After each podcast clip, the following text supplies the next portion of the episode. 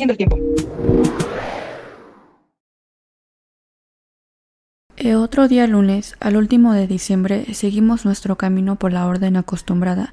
y a un cuarto de legua de esta población de Coatepeque, yendo todos en harta perplejidad y razonando con nosotros si saldrían de guerra o de paz los de aquella ciudad, teniendo por más cierta la guerra, salieron al camino cuatro indios principales con una bandera de oro en una vara, que pesaba cuatro marcos de oro, y por ella daban a entender que venían de paz la cual Dios sabe cuánto deseábamos y cuánto la habíamos menester, por ser tan pocos y tan apartados de cualquier socorro y metidos en las fuerzas de nuestros enemigos. Y como vi a aquellos cuatro indios, al uno de los cuales yo conocía, hice que la gente se detuviese y llegué a ellos. Y después de nos haber saludado, dijéronme que ellos venían de parte del señor de aquella ciudad y provincia, el cual se decía Guanacasin, y que de su parte me rogaban que en su tierra no hiciese ni consintiese hacer daño alguno,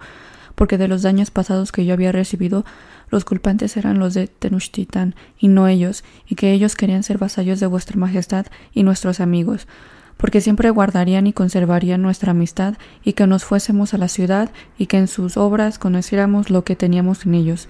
Yo les respondí con las lenguas que fuesen bienvenidos, que yo holgaba con toda paz y amistad suya, y que ya que ellos se excusaban de la guerra que me habían dado en la ciudad de Tenochtitlan, que bien sabían que a cinco o seis leguas de ahí de la ciudad de Tesaico, en ciertas poblaciones a ellas sujetas, me habían muerto la otra vez cinco de caballo y cuarenta y cinco peones y más de trescientos indios de Tazcaltecal, que venían cargados y nos habían tomado mucha plata y oro y otras cosas, que por tanto pues no se podían excusar de esta culpa, que la pena fuese volvernos lo nuestro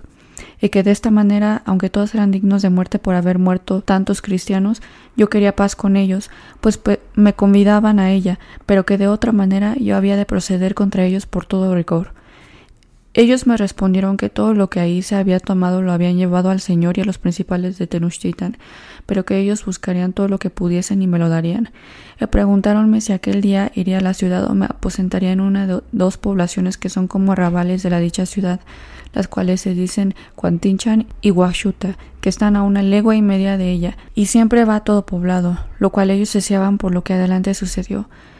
Yo les dije que no me había de detener hasta llegar a la dicha ciudad de Tesaico, y ellos dijeron que fuese en buena hora y que se quería ir adelante a aderezar la posada para los españoles y para mí, y así se fueron,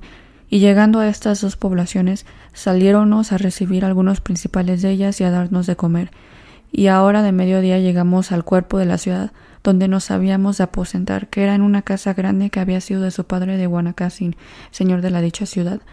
y antes que nos aposentásemos, estando toda la gente junta, mandé a pregonar so pena de muerte que ninguna persona sin mi licencia saliese de la dicha casa y aposentos, la cual es tan grande que aunque fuéramos doblados los españoles, nos pudiéramos aposentar bien a placer en ella. Y esto hice porque los naturales de la dicha ciudad se asegurasen y estuviesen en sus casas, porque me parecía que no veíamos la décima parte de la gente que solía haber en la dicha ciudad, ni tampoco veíamos mujeres ni niños, que era señal de poco sosiego. Este día que entramos en esta ciudad, que fue víspera de Año Nuevo, después de haber entendido en nos aposentar, todavía algo espantados de ver poca gente, y esa que víamos muy rebosados, teníamos pensamiento que de temor dejaban de aparecer y andar por su ciudad,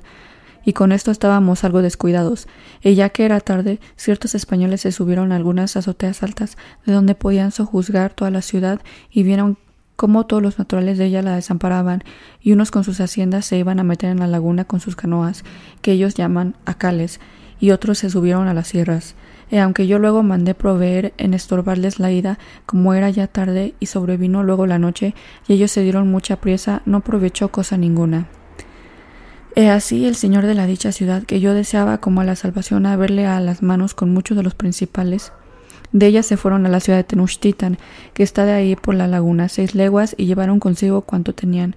Y a esta causa, por hacer a su salvo lo que querían, salieron a mí los mensajeros que arriba dije, para me detener algo y que no entrase haciendo daño, y por aquella noche nos dejaron así a nosotros como a su ciudad. Después de haber estado tres días de esta manera en esta ciudad sin haber reencuentro alguno con los indios, porque por entonces ni ellos osaban venirnos a acometer, ni nosotros curábamos de salir lejos a lo buscar, porque mi final intención era, siempre que quisiesen venir de paz, recibirlos y a todos tiempos requerirles con ella. Viniéronme a hablar